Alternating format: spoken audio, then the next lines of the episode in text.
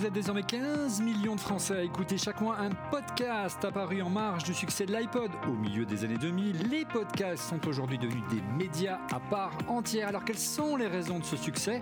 Quel marché, quel modèle économique? Comment s'y mettre et se faire connaître? Quelle plateforme de distribution? Quel avenir? Débat.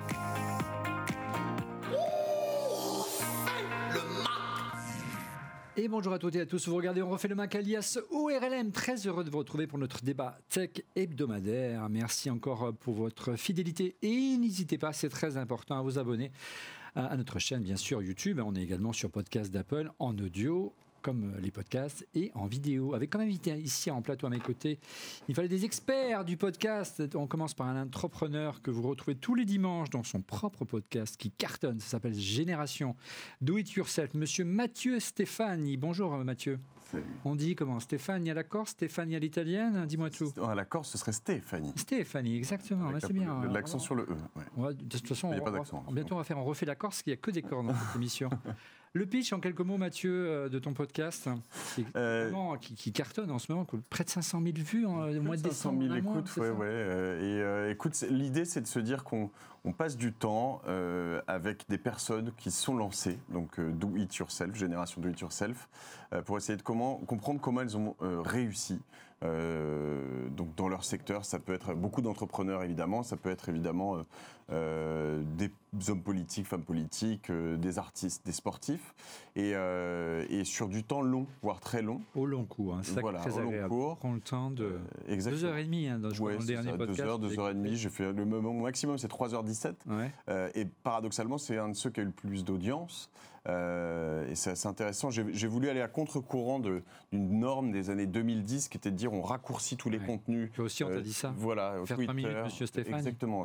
3, minutes, 5 minutes sur YouTube, faut absolument, absolument. Et en fait, à un moment, on a eu cette forme d'infobésité, je crois que c'est le terme, mais trop de notifs, trop de choses très courtes. Et, je suis allé plutôt à l'envers. Et l'idée, c'est de passer un moment sympa.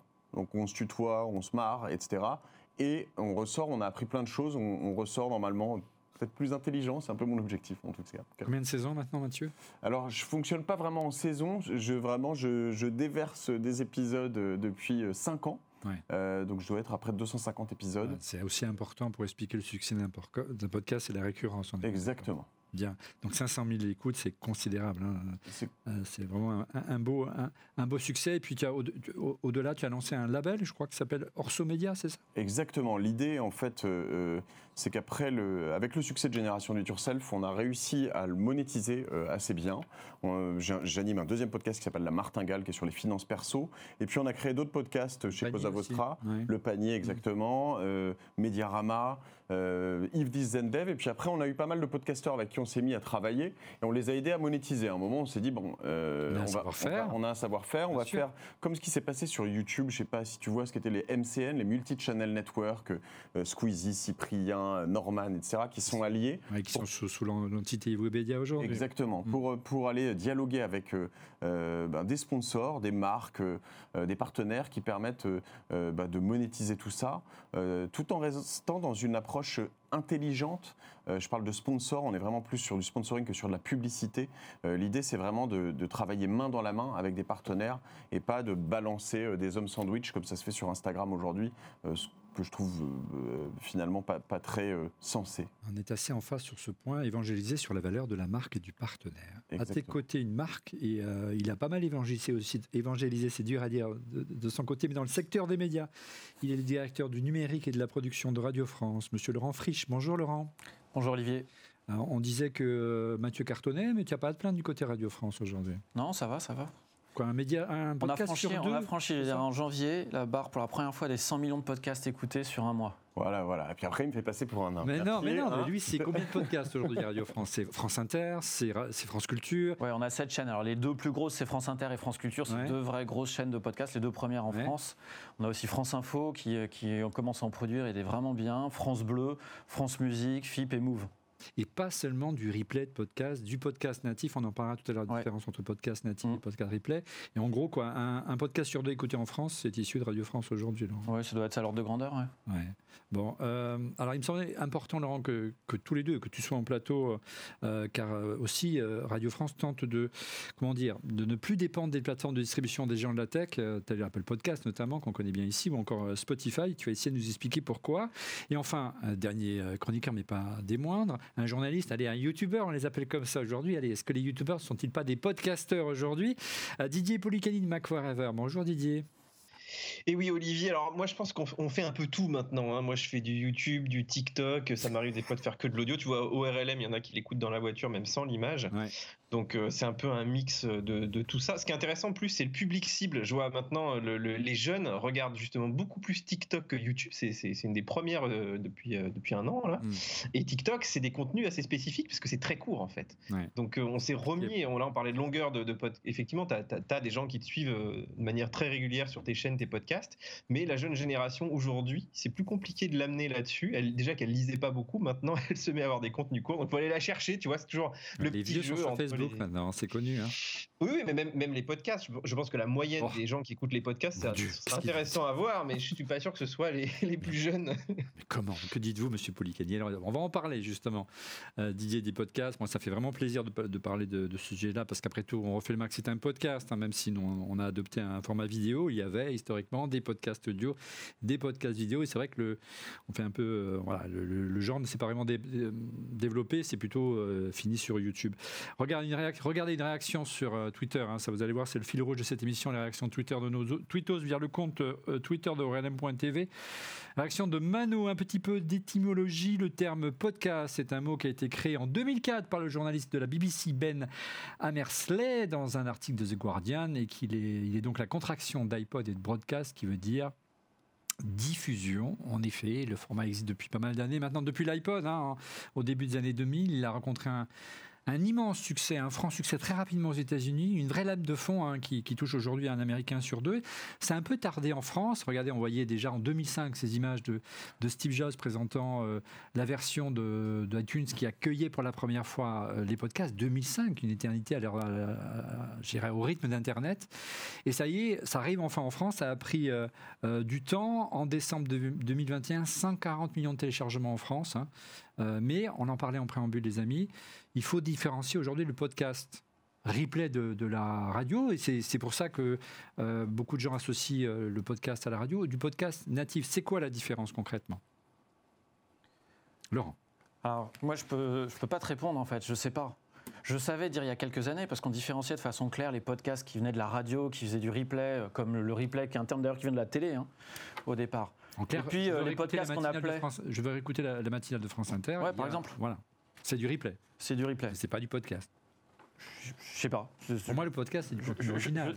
C'est du replay si tu veux. Et puis, il y a du podcast natif, euh, qui était le podcast qui naissait sur Internet, qui vivait sur Internet. Et c'était deux mondes complètement séparés, étanches, qui se parlaient pas. Euh, Aujourd'hui, c'est plus comme ça. En tout cas, de notre point de vue, ce, qui compte pour les gens, c'est d'écouter du son, euh, d'écouter des propos, d'écouter des choses. Quand tu as euh, un documentaire qui est en cinq épisodes, qui est produit, puis qui est diffusé en podcast, puis un jour qui passe à la radio, qui est diffusé à la radio, puis après que les gens écoutent en podcast, parfois sans savoir que ça vient de la radio, je ne sais pas si les gens font vraiment la différence. On a complètement multiplié les formats, des programmes radio qui sont diffusés en avant-première en podcast, des podcasts qui finissent diffusés à la radio, des, podcasts qui euh, naissent sur Internet, qui deviennent des programmes de radio, qui redeviennent des podcasts parfois. Je pense à Blockbuster, par exemple, mmh.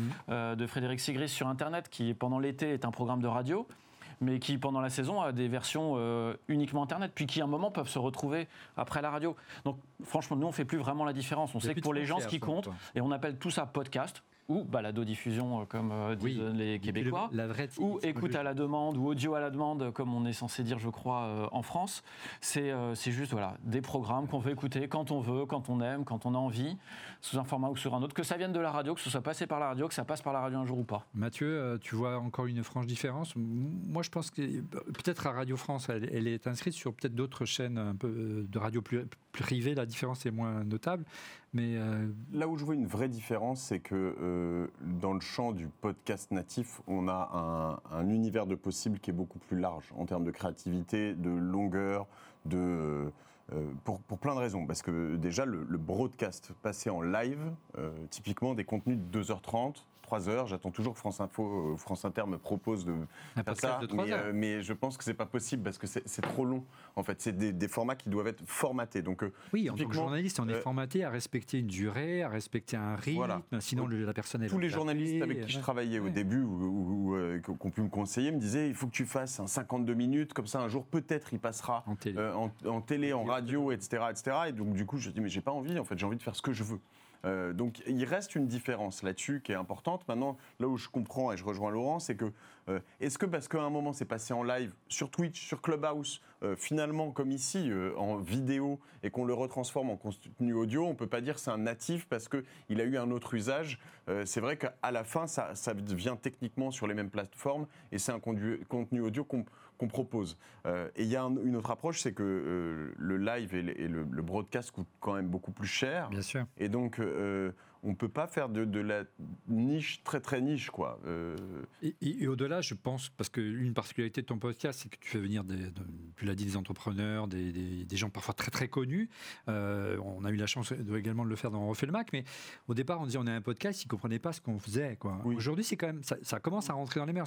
Ça a explosé aux États-Unis, il a fallu du temps Là, on voit vraiment qu'il y a qui a, voilà, les gens comprennent ce que c'est un podcast aussi. C'est même carrément devenu à la mode aujourd'hui. alors oui, il y a quand même là, tu vois, il y a encore un gros avantage à s'appeler euh, France Inter, euh, parce que tu vois, ce matin, il y avait, je sais pas, Fianso qui était euh, sur la matinale d'Inter. Et ben, moi, j'ai du mal à avoir Fianso, même si j'ai un des plus gros podcasts en France, tu vois, parce que pas compris encore exactement l'intérêt, la durée, etc. etc. Donc euh, il y a une question de marque et tout ça. Euh, on n'a pas encore percé euh, tout ça, alors qu'aux États-Unis, tu vois, il faut que je leur dise, mais regarde, Snoop Dogg, il a fait tel et tel et tel podcast, il fait ça, etc. C'est pas si simple. Ça commence à venir. Et puis peut-être l'accélérateur, on va, on va décrypter ensemble dans le prochain chapitre les raisons du succès aujourd'hui, mais un des accélérateurs, il faut bien voir de temps en temps des, des choses positives dans des choses qui le sont plutôt moins. La pandémie a joué un rôle autour de la popularisation des podcasts ou pas? Alors ouais, mais alors je vais quand même dire un truc, c'est que les podcasts, ok, euh, c'est arrivé avec Apple, avec la contraction du mot euh, oui, iPod, ça a bien évolué. Moi quand j'étais quand j'étais gamin, c'est Eugène Sacomano hein, qui fait euh, qui fait le refait le Mac. Ouais. Bah, moi quand j'étais gamin, je l'enregistrais à la radio, j'enregistrais sur des petites cassettes. j'enregistrais de la musique sur des, chaînes musicales, je, je, dirais pas lesquelles pour pour garder une neutralité euh, qui, me, qui me sied en tant que service public. Euh, j'enregistrais, je faisais mes montages, j'avais mes cassettes et euh, je m'enregistrais des programmes que je voulais écouter après. Finalement, je me faisais presque mon usage du podcast sans le savoir, mais c'était il y a longtemps. C'était des radios libres, les années du mal à le diffuser, dirons-nous. C'est ça en fait. Alors, ce qui, ce qui a changé, c'est les possibilités technologiques démultiplient les, les, facilités de produire pour tout le monde et les, les facilités d'accès pour le, pour le public. Ça, ça change euh, effectivement. Est-ce qu'il y a eu un accélérateur? Moi, je suis pas d'accord en fait de dire que la France était à la traîne sur les podcasts. C'est pas vrai. D'ailleurs, quand on demande à Apple, qui est la première plateforme de podcasts, quand on allait les voir en 2015, quand tout le monde parlait de céréales et ce genre de trucs, eux, ils nous disaient, mais en fait, en vrai, la France, vous êtes déjà un pays très important pour nous au niveau des podcasts. On était bien plus important que notre poids démographique dans le monde ou même dans les clients, euh, dans les clients d'Apple. Simplement, on n'en parlait pas. Hmm. C'était peut-être une zone d'ombre euh, de la presse, des médias, etc. On n'en parlait pas. Et puis des phénomènes ont fait que, notamment céréales venant des États-Unis, fait qu'on a commencé à en parler. Des studios se sont montés en France. La production a commencé à s'émanciper euh, des radios et d'une forme aussi euh, d'amateurisme qui existait déjà en France, qui produisait des choses bien, mais un peu hors, des, hors de tout cadre. Et on a commencé à en parler et prendre conscience. Après, il y a quand même eu un phénomène. Euh, c'est les, smartphones. Ouais, moi, j'ai mon, téléphone toujours à côté de moi, comme tout le monde, comme 80%, 90% des Français, je ne sais plus exactement. Tu peux dire la marque, on n'est pas régi par le CSA. Je ne sais même pas quelle est la marque de, de, mon iPhone. Euh, et simplement, on a un accès bien plus simplifié aujourd'hui entre les, qualités, la qualité des réseaux qu'on a, la qualité des appareils qu'on a, euh, ne plus être obligé de télécharger avant d'écouter, donc avoir une écoute que je découvre, etc.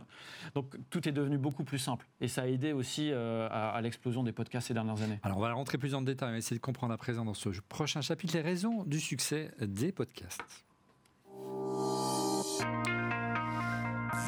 Pourquoi écoutez-vous un podcast? C'est euh, la question du, sondage qu'on vous a proposé cette semaine sur le compte Twitter de d'Aurélien.tv. Vous étiez 68,9% à répondre l'écoute à la demande tout simplement, donc la fonction de base du podcast. Puis 16% à répondre pour l'expertise des invités. Moi, c'est un point très important, l'expertise des invités dans les podcasts. 7,8%, on va en parler en fin d'émission, parce que ça a fait polémique avec Spotify, pour euh, on peut tout dire ou presque. Et enfin, euh, pas de limite de durée. Bon, je trouve que c'est également un point très important, tu l'as souligné Mathieu. 7, 3%. Donc l'écoute à la demande, ça désigne plutôt les podcasts qui proposent le replay euh, d'émissions de radio. On l'a dit, à la force d'un podcast natif, c'est la qualité des intervenants. Moi, j'y crois beaucoup. Je pense que vous en avez l'illustration aujourd'hui. C'est là-dessus que tu as fait ton, ton, fond de commerce, entre guillemets, euh, parce que tu as des témoignages toujours assez extraordinaires, euh, Mathieu. Oui, et c'est vrai que c'est c'est assez bluffant parce que euh, donc moi, mon, trip, c'est de dire on est la moyenne des personnes qu'on fréquente. Donc euh, je vais chercher euh, des gens, et je crois assez fondamentalement que quand on fréquente des gens qui sont, ont fait des choses incroyables, ils vont nous inspirer, ils vont nous ouvrir les écoutilles, ils vont nous... récemment, j'ai eu, je sais pas, Axel Alétru, qui est un, sportif de haut niveau qui a eu un gros accident de motocross, qui est devenu paraplégique et qui a gagné en 2020 le Paris-Dakar dans une catégorie de valide euh, sur des espèces de buggy. Tu écoutes son, truc et tu l'entends dans cet épisode, tu dis, mais en fait, euh, dans la vie, je peux tout faire. Quoi, tu vois, euh, il y a des gens qui ont, moins de chance que moi et, qui vont faire des trucs complètement dingues, en fait. Et quand tu vas voir des gens, que ce soit, je sais pas moi, le, le patron de VP ou euh, ça peut être, euh, tu vois, Catherine Pinvin qui a fondé euh, Tartine et Chocolat, et que tu passes deux heures et demie, trois heures. Hein, hein ah, il m'a marqué celui-là, ouais, ouais mais et ça a été un, pour moi un, point de bascule d'ailleurs. C'était mon numéro 40, je me souviens du, du numéro. il a vraiment emmené le podcast dans une autre dimension. Et une femme de, de, qui est née en 1947, tu vois, donc elle a l'âge de mon père. Et en fait, ben, un épisode comme ça, tu, tu, tu, tu découvres une femme qui t'emmène dans un univers qui te montre qu'il n'y a pas de limite euh, et, et, et, tu prends le temps de passer euh, euh, du temps avec elle. Et ce que je veux dire, c'est que dans la qualité de ses invités, les gens qui ont fait des trucs de fou, les gens qui emmènent des boîtes, le marqueur c'est des milliards, c'est comme ça aujourd'hui, des licornes, tout ce que tu veux, mais ça peut être des champions olympiques, des champions du monde.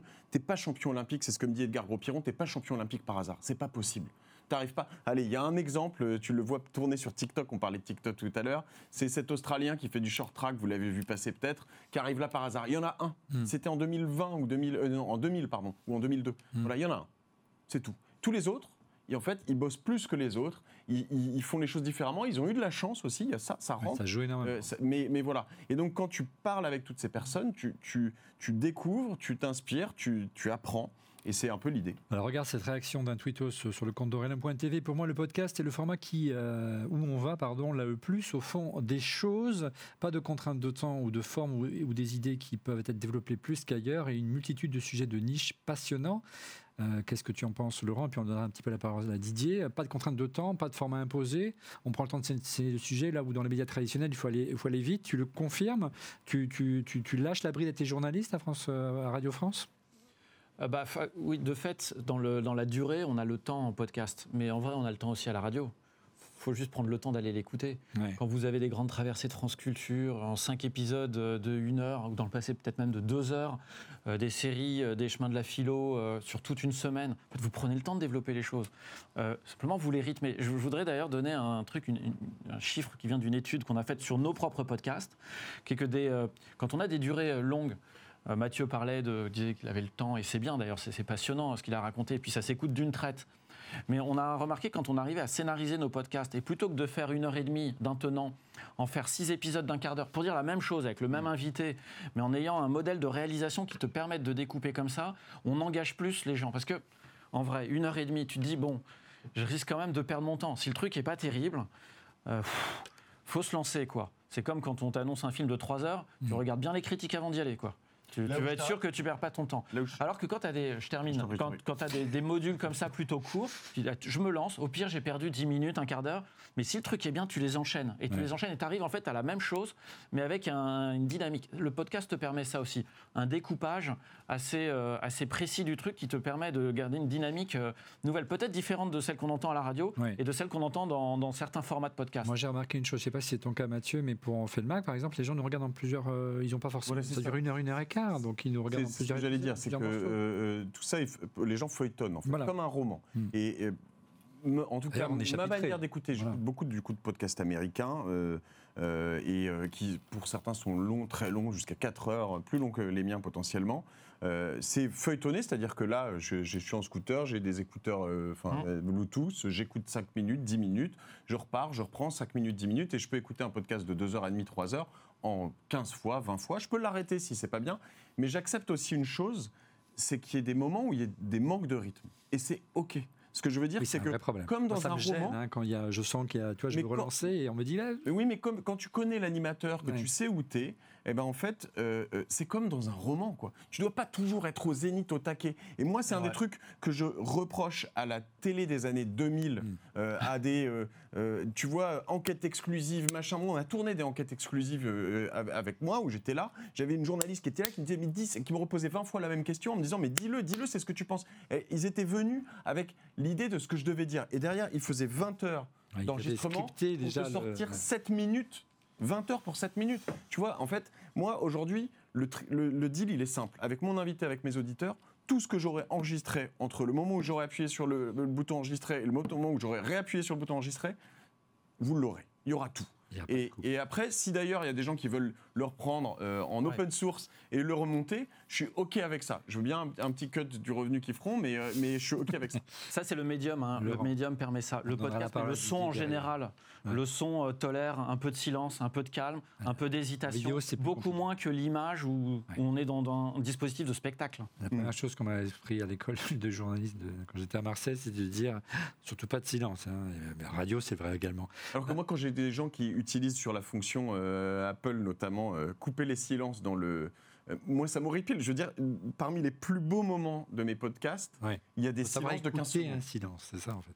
Et en fait, où tu te dis, quand moi je, réécoute assez peu, mais quand tu entends un truc et que tu entends quelqu'un qui réfléchit à une question que j'ai posée et tu sens qu'il va sortir un truc, bah en fait, euh, le couper, je me dis, mais c'est tellement dommage. Allez, on va donner la parole un petit peu à notre euh, journaliste et youtubeur. Euh, c'est plutôt un paradoxe, Didier, dans une société où tout va plus vite. On aurait, à l'inverse, besoin de prendre son temps pour aller au fond des choses. c'est aussi ça, la recette d'un bon podcast, Didier. Oui, mais c'est très intéressant ces débats et d'ailleurs ceux qui nous écoutent sont habitués à ce format. Tu vois, en plus, il y, a le côté, je euh, je sais plus qui disait ça tout à l'heure, mais c'est vrai que le, fait de tourner dans les conditions du direct, le fait de ne pas monter les choses, euh, c'est assez important puisque en fait, tu as une vraie conversation. À l'inverse, euh, c'est clair que moi, par exemple, tu vois, le, je teste pas mal de voitures électriques là depuis un an. tu as remarqué. Et euh, je me suis aperçu parce que quand tu conduis, il y a, beaucoup de moments où, euh, où, tu sers à rien un peu. C'est-à-dire que tu es obligé d'être concentré sur ta conduite. Et puis, bah, que tu fais en ce moment. Hein, voilà. Mais, mais, mais, tout ce temps, en fait, ce temps que les gens n'ont pas forcément, donc c'est le temps que tu vas avoir dans le métro, dans, tout un tas de circonstances euh, il, comment dire, il est utilisable en fait. Et c'est très intéressant de voir que tu vois, moi je me mets à écouter des choses dans la voiture où effectivement je peux perdre un peu mon temps de temps en temps, mais pour approfondir des choses. Alors que c'est vrai que dans notre quotidien, dans notre vie un petit peu stressée, urbaine, où euh, j'en sais rien, tu vas en pause, tu vas aux toilettes, tu vas en réunion, tu lances vite un truc, tu vas pas lancer un podcast d'une heure et demie, tu vas lancer du TikTok, du contenu très court. Et, euh, d'ailleurs, enfin désolé, hein, je pars un peu dans tous les sens, mais par rapport à ce que, ce que, disait tout à l'heure, je sais plus qui sur le, le fait de découper comme ça les podcasts, en fait, c'est intéressant aujourd'hui parce que tu as tellement de médias différents qui peuvent avoir l'étiquette podcast que finalement, effectivement, tu peux découper tes contenus. C'est-à-dire que même une vidéo YouTube peut faire un podcast, une vidéo YouTube peut faire des TikTok. Et après, en fait, tu arrives à capter les utilisateurs. Mais le, je dirais que ce qui différencie beaucoup les podcasts de, voilà, de ces vidéos YouTube, de, tu vois, nous, on fait des, petits articles, des petits vidéos shorts, des petites présentations produits, enfin, on, part un peu dans tout un tas de, de domaines. C'est vraiment euh, ce, côté où les gens ont, euh, comment dire, ont pris l'habitude d'écouter une émission, ils choisissent leur sujet aussi en amont, ils veulent aller au fond des choses. Il y a une vraie démarche active, tu vois, qui, qui, est moins vers le contenu qui revient vers toi euh, sur Facebook et tout. Tu, vois, en télé, en radio, ce genre de choses, les tunnels comme ça, c'est proscrit, tu vois, dans les podcasts, on peut les faire. Oui, mais euh, comme, comme, on le disait là, en voiture, euh, ce temps mort, finalement, ah euh, encore une fois, il est, il est OK. Et, évidemment, on y pense, tu vois, quand tu réalises. Mais moi, j'ai fait des épisodes, je sais pas, avec, je pense que Sébastien de Lafont, meilleurs agents, ou Quentin Sagnier de Vialet. Hum on était confinés. il y a un moment où entre 1h15 et 1h30, il y a peut-être ce que j'appelle un ventre mou dans l'épisode.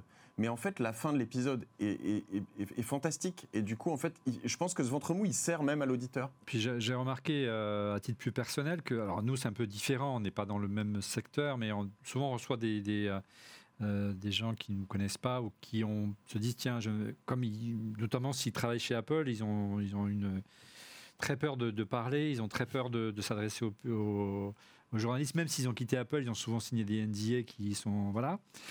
Euh, et souvent, il nous faut du temps pour les mettre en confiance.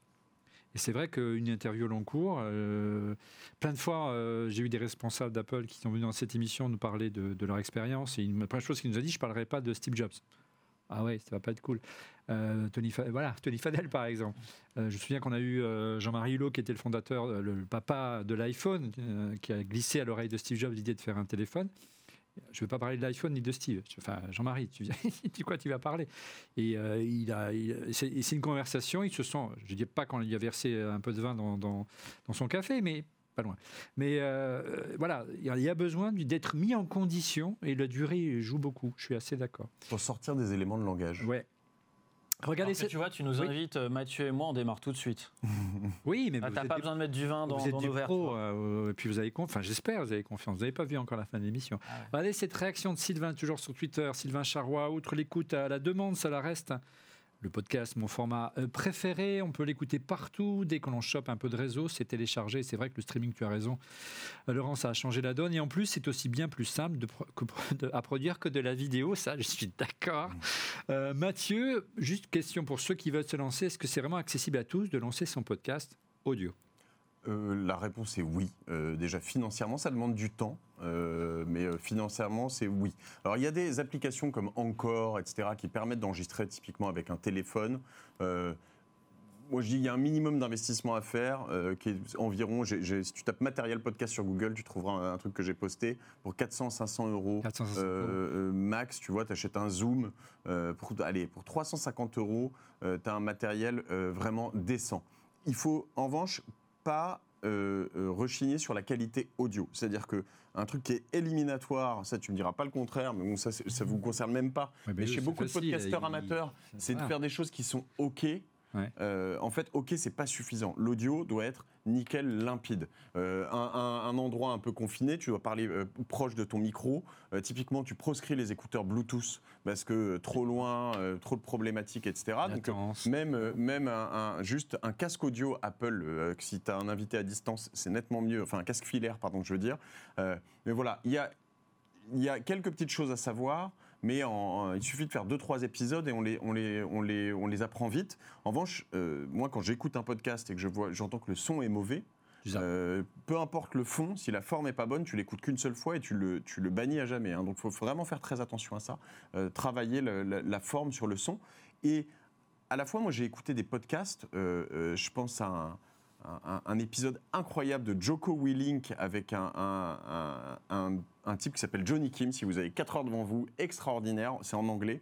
Euh, des ex-Navy qui se racontent. Johnny Kim est allé, pardon, je, je, je digresse un peu, mais, est allé. Mais dans le contexte. Euh, euh, est allé en, Irak avec ce Joko Willink. ils ont fait donc la guerre ensemble. Après, il a fait Harvard Med School et ensuite il est devenu astronaute à la NASA pour te positionner le bonhomme, sachant qu'il est enfant d'immigrés coréen. Ça vaut bien 4 heures de ton temps. Et euh, cet épisode, il commence, il n'y a même pas de jingle.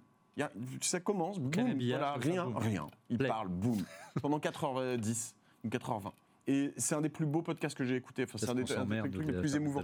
voilà. Vidéo, Donc, je veux dire, hein euh, j'entends trop de gens qui me disent il me faut mon logo, il me faut mon site internet, il faut que j'ai un jingle. Non, il faut rien de tout ça. Il faut deux micros, euh, un enregistreur, point, c'est tout. Et un témoignage. Et un témoignage. Mon plan social à Radio France, alors. Ah bon Non, je plaisante. euh, non, si on ne met plus rien autour, ça ne sert plus à rien. Non, c'est bien de les agrémenter aussi. Hein. Tu valides, euh, Christophe, notre, notre euh, ingénieur du son, le Zoom euh, le... Oui, oui, il valide. Il est d'accord avec toi. Donc, tu veux rajouter quelque chose, non? On enchaîne? Oui, oui, non, il y a quand même, il y a enfin, il faut produire le son. Moi, je suis totalement d'accord, évidemment, avec mm. Mathieu. Il faut du bon son parce que nous, les êtres humains, on est bien moins tolérants à du mauvais son qu'à une mauvaise image. Mm. Euh, c'est vachement important. Euh, après, il faut quand même réussir à le diffuser. Et parce qu'on ne fait pas ça pour, euh, que pour soi. si, ça peut être une démarche pour mm. soi d'abord, possible. mais on cherche à trouver du public aussi. Et ça, c'est pas simple quand même dans la, dans la faune des podcasts qui existent aujourd'hui. Donc peut-être que pour réussir, au-delà de réussir à produire, faut aussi réussir à diffuser, réussir à trouver son public. Et là, il faut peut-être en faire un tout petit peu plus. Alors, on parlera tout à l'heure ensemble, parce que vous avez des, toi, tu as trouvé une, parade de. tu as un grand groupe derrière toi. Toi aussi, tu as trouvé une manière aussi de te faire connaître, de sortir de. Pas de l'anonymat, mais vraiment exploser et trouver des moyens de relier ton audience et la développer. On va se tourner vers Didier dans un instant, puisque c'est l'heure du busomètre. Le busomètre, ce sont les actus rumeurs qui ont le plus buzzé du côté d'Apple et de la planète Mac Forever. Et c'est Didier qui s'y colle comme chaque semaine dans Refait Mac. Et oui, Olivier, le meilleur moment de l'émission finale. Alors, on commence, Olivier, avec une. Euh, alors là, c'est pas vraiment une rumeur, hein, c'est LuxShare, donc un sous-traitant d'Apple, euh, qui se met, écoute, comme Foxconn, à produire des véhicules électriques, alors pour un autre constructeur euh, chinois. Mais tu sais qu'on parle d'Apple Car depuis un petit moment déjà et que voilà, ça fait quand même le deuxième gros fournisseur d'Apple qui se met euh, à faire des voitures électriques. Donc forcément, on se dit peut-être, tu vois, il pourrait travailler avec. Évidemment, il n'y a absolument rien euh, qui a été diffusé euh, à ce niveau, mais voilà, c'est des indices petit à petit sur le, fait de, voir arriver un véhicule made in Cupertino. Ouais, vraiment viré ta cutie. Hein. Le Max, ça t'intéresse plus. C'est que tu commences un busomètre par le véhicule tu vois, C'est Apple, moi j'y suis pour rien. Bon, c'est pas grave. Allez, on va parler d'audio dans la deuxième rumeur. Oui, alors ça, c'est des, justement des, c'est très rare que les, responsables d'Apple se confient euh, justement dans des podcasts, dans des, magazines. Et euh, dernièrement, ils ont parlé, ils sont revenus un petit peu, tu sais, sur euh, les différents formats qui ont été lancés sur Apple Music ces derniers temps, notamment le son spatialisé, le lossless. Et le lossless, rappelle-toi, on s'excitait avec Pépé, il y avait pas mal de gens là qui, voulaient absolument du lossless sur leurs leur produits Apple. Et ben, figure-toi qu'apparemment, c'est pas du tout un succès sur Apple Music. Donc, ils sont entre guillemets déçus de, de tout ça parce que je pense que ça représente comme un énorme investissement technique. Euh, la raison, euh, la raison qu'avance Apple en tout cas, c'est que le Bluetooth n'est pas à la hauteur du, lossless et que du coup, bah, forcément, euh, personne quasiment peut en profiter parce que les trois quarts des gens écoutent ça en Bluetooth. On en revient d'ailleurs à cette histoire de, qualité de son. Est-ce que voilà, il y a un certain niveau de qualité dont, on a besoin et puis au-delà, est-ce que c'est vraiment utile pour la majorité des gens? C'est la grande question. Du coup, voilà, peut-être, peut-être que finalement, tu vois, c'était un, petit peu un coup dans l'eau, en tout cas un coup marketing. Alors lossless, donc audio haute résolution, donc audio, hein, ça, je pense que ça te touche, ça vous touche tous les deux. Euh, spatialisation Dolby Atmos qui semble avoir plus de succès si on utilise le casque d'Apple, évidemment, sinon ça marche pas. Une personne sur deux aurait, aurait testé la spatialisation sur Apple Music, c'est pas mal quand même. Ouais. Euh, la spatialisation, c'est quand je tourne la tête, j'entends par là et par là. Oui, c'est rigolo, c'est un gadget, mais euh, euh, c'est rigolo. Sur, le, sur le, la très haute qualité, c'est oui, il y, a un éditeur français, un, un Cobuzz, j'allais dire, voilà. Alors moi, je viens d'une famille. Mon, père a des platines SACD, etc. Mon frère à fond là-dedans. J'ai jamais compris leur trip, mais parce que il y a un moment, où, en effet, une fois que tu as passé un certain niveau de son bon, c'est beau, c'est vrai que c'est superbe, mais euh, il faut limite plus faire de bruit et tu vas dans une sorte de recherche de perfection où le moindre petit truc te rend fou en fait. Donc euh, euh, je pense en effet qu'il y a probablement une limite vers le haut. Une niche de marché. une niche de marché, voilà. Ce que je disais, quand je pense qu'on, en tout cas, je sais pas si tu me rejoins, mais moi ce que je disais là-dessus, c'est qu'il y a un minimum nécessaire, c'est-à-dire que si, si tu es en dessous d'une certaine qualité, c'est inaudible, voilà. Laurent. Ouais, alors ça peut être audible et pas très agréable. Euh, on peut avoir une super qualité de production, euh, ce, que, ce que tu vantais tout à l'heure, et il faut, mais euh, il faut avoir aussi une bonne qualité de diffusion et je pense qu'il faut, faut faire attention quand même à la façon dont on les diffuse, qu'on ait une assez bonne qualité parce que ça peut s'entendre maintenant même dans des casques. Alors évidemment, quand tu es dans le métro avec des oreillettes, tu fais pas forcément la différence. mais dès que tu es dans un endroit un peu calme, dès que tu es chez toi, hmm. euh, tu peux quand même sentir la différence entre un son qui est bien encodé, euh, où tu as quand même un peu monté les débits. et puis alors oui, après, tu as le haut du gratin qui va écouter sur des chaînes. Sur la spatialisation, c'est pas que quand tu tournes la tête, hein. c'est aussi faire un effet 3D autour de ta tête. Euh, nous, on parie beaucoup sur la technologie du binaural, qui est reproduire l'espace ou du son spatialisé avec juste des oreillettes. Comme un surround, en fait, comme un film, en fait. Oui, c'est ça. Des instruments derrière, des instruments devant. Et j'ai deux, trois trucs là à vous recommander dans les fictions de France Culture, des choses comme L'appel des abysses, ou alors un podcast qui s'appelle FIP 360, c'est des captations de FIP avec des artistes de l'électro, notamment une captation de Jean-Michel Jarre qui est exceptionnelle, mais quelques autres aussi qui sont vraiment euh, très bonnes, émission, comme euh, Chapelier Fou, où as, là tu bénéficies vraiment de ce qu'est une reproduction presque artificielle d'un espace et ça te plonge dans un ailleurs immédiatement. Et là, c'est pas du gadget. Là, c'est vraiment une expérience. on a hâte de voir la, vulgarisation des, des, podcasts au format Dolby Atmos. Troisième info ou rumeur, Didier? Eh ben là, écoute, Olivier, c'est un peu la grosse déception puisque oh. euh, tu sais qu'on s'attendait à du nouveau matériel Apple euh, cette année. Didier, calme-toi. Oui, mais bon, le, le, leaker là qui a sorti ça, il a quand même vu juste euh, ces derniers mois et il nous annonce donc un MacBook Pro 13 pouces M2, donc un nouveau MacBook Pro 13 pouces et dont le design ne changerait pas. Écoute, il y aura encore la Touch Bar, il y aura encore bah, le même design qu'il y a, je sais pas, ça fait depuis 2016 qu'on a ça. Voilà, bah bon, écoute, veux dire que ça sert à rien qu'on fasse un direct le, 8 mars prochain à partir de 18h30 sur lm.tv, sur YouTube notamment et sur Twitch. C'est pas officiel encore. Bon, on va voir. Soyez quand même au rendez-vous. Quatrième info ou rumeur euh, oui, on parle encore un petit peu de Mac parce que c'est plus rigolo. Alors, euh, tu sais qu'on attend un iMac un peu pro avec un écran euh, mini LED notamment. Et celui-là, pour arriver en juin à la conférence des développeurs, bon, ça fait encore loin, hein, on est encore à six mois. Donc voilà, il y aurait peut-être, tu vois. Mais franchement, tu sais que ça on en discutait tout à l'heure avant l'émission, ça fait quand même longtemps qu'Apple n'a pas sorti un peu de produits là. Ils n'ont pas sorti grand chose quand même l'an dernier. Il y a eu les Mac M1 Pro, hein, mais c'est à peu près tout de, vraiment marquant. Ah. Et cette année, euh, ça n'a pas l'air la folie non plus. Quoi. Un petit euh, iPhone SE, un petit MacBook Pro qui ne change pas de design. L'année dernière, ils ont sorti un iMac, ils ont sorti euh, un casque, comment ils s'appellent Les AirPods Max. Ils ont sorti un Apple TV 4K, un, iPad, un iPad mini. enfin, quand même. Bon, bref, allez. le Jean-Pierre Coff de la tech. Cinquième info ou rumeur c'est la plus grosse boîte du monde, hein. il faut quand même qu'ils sortent des produits. Et euh, dernière rumeur, donc euh, tu sais que dans les dernières bêtas de macOS, on a accès à Universal Control, donc il te permet de passer de ton Mac à ton iPad euh, et puis ou, au pire un autre Mac de manière transparente. Hein. tu peux glisser des fichiers, tu peux bouger le curseur comme ça de gauche à droite. Et en fait, ça, ça pourrait sortir justement le jour de la keynote le 8 mars. C'est Marc Gourman de Bloomberg qui a sorti ça. Et d'ailleurs, tu sais qu'on nous a promis ça il y a presque un an. Tu te rends compte, même sur la partie software, on nous fait des promesses et ça arrive quasiment oui, un an il finira par avoir raison, hein, ça va finir par sortir. Hein, sauf ça va finir par sortir. Mais ça a été présenté en juin 2021, ça sort en mars 2022, c'est pas mal. Tu vas voir qu'il va arriver l'Apple Car, tu vas pouvoir euh, retester les produits d'Apple qui vont t'enthousiasmer, du moins j'espère.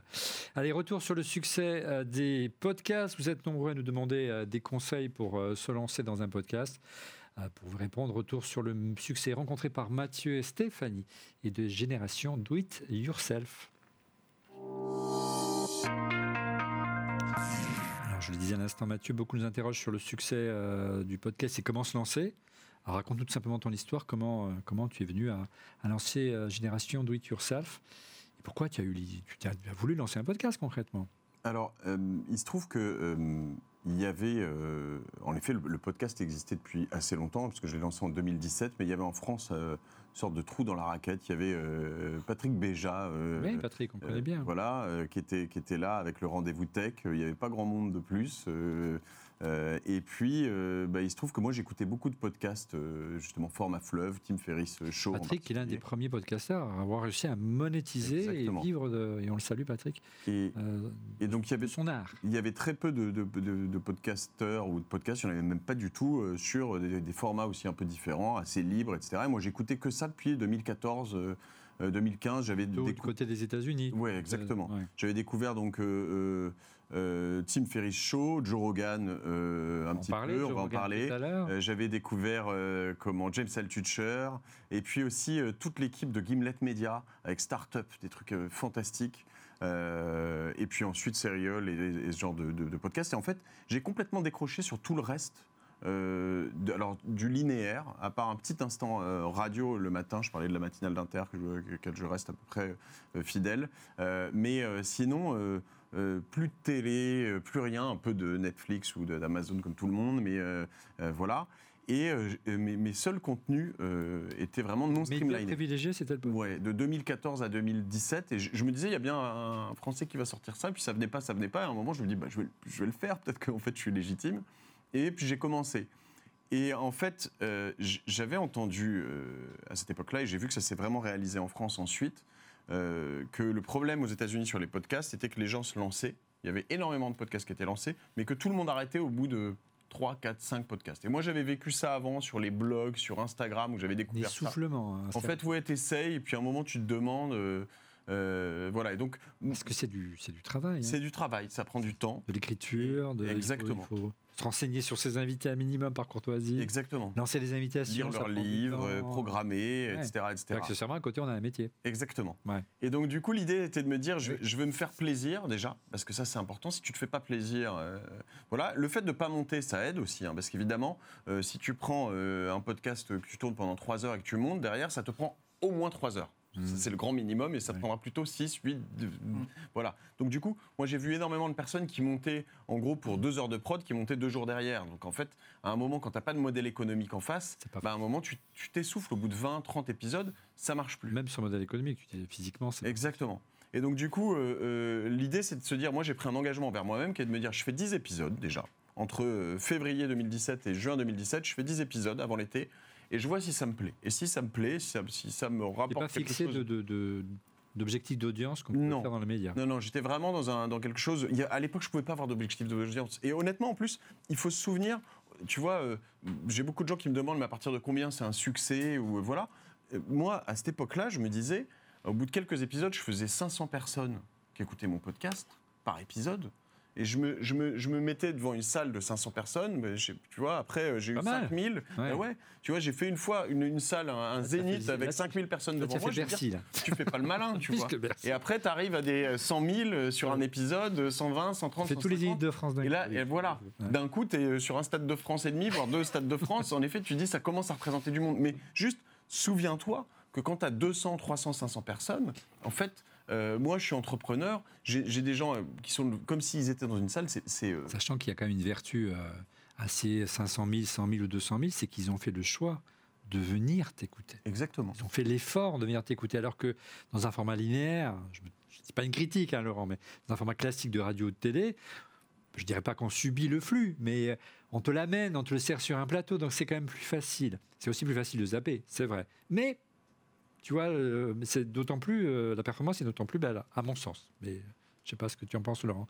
Euh, et quand est-ce que tu as reçu, tu as senti la bascule? C'est-à-dire, waouh, d'abord, il faut je. D'abord, est-ce que tu t'es senti à l'aise de suite? Et tu t'es dit, voilà, il faut du temps pour la prise de parole, même si on est, c'est un métier où tu, as l'habitude de prendre la parole, mais quand même, il y a un rythme à avoir, une, condition à, obtenir. Quand, est-ce que tu as senti qu'il y avait une bascule aussi bien toi, dans le plaisir de faire ton podcast c'est important parce que ça s'entend, et au-delà, euh, que le, succès est au rendez-vous. J'ai vraiment, je, crois, eu toujours ce plaisir. Euh, j'ai eu plus des, problématiques internes, euh, des, on va dire des combats internes dans ma tête avec moi-même, qui étaient est-ce que je suis légitime, est-ce que je fais ça bien, est-ce que c'est trop long, est-ce que je parle trop, parce qu'évidemment, je parle trop dans mes podcasts. Mais en fait, c'est pas grave.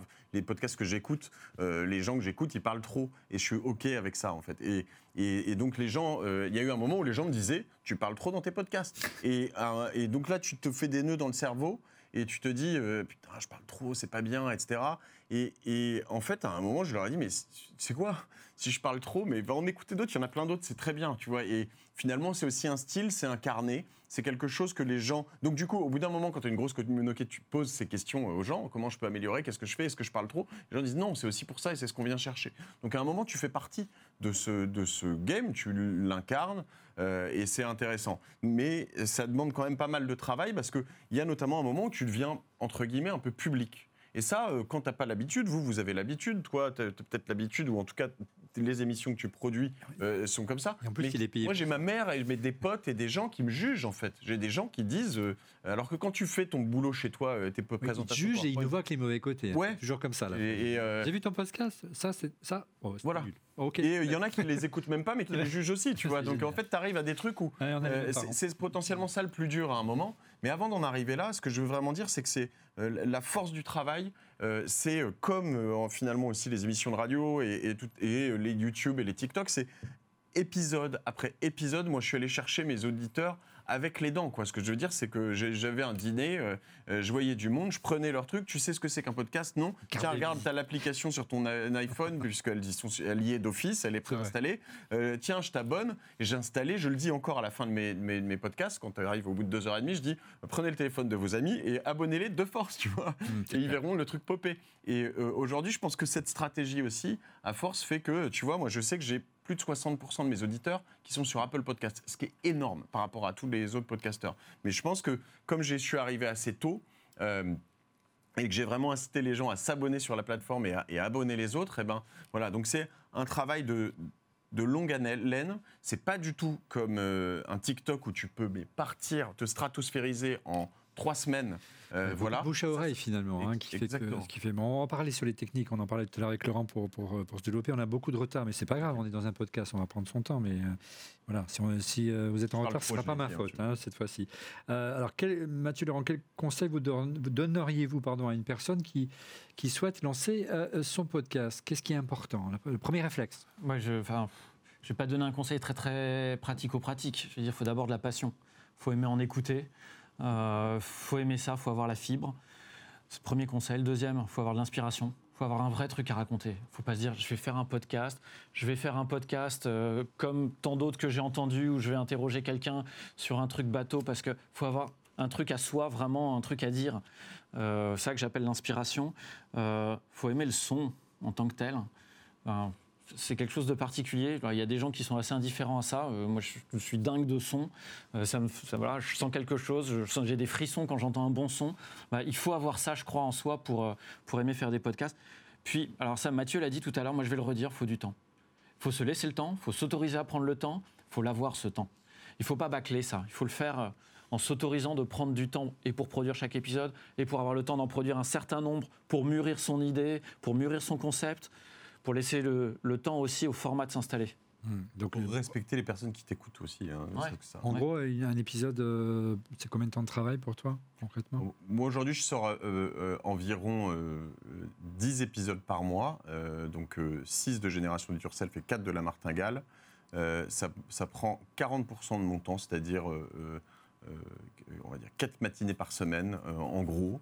et j'ai l'équivalent de deux personnes à temps plein qui travaillent dessus euh, en plus de moi. Donc euh, voilà, ça fait quand même une certaine masse de travail.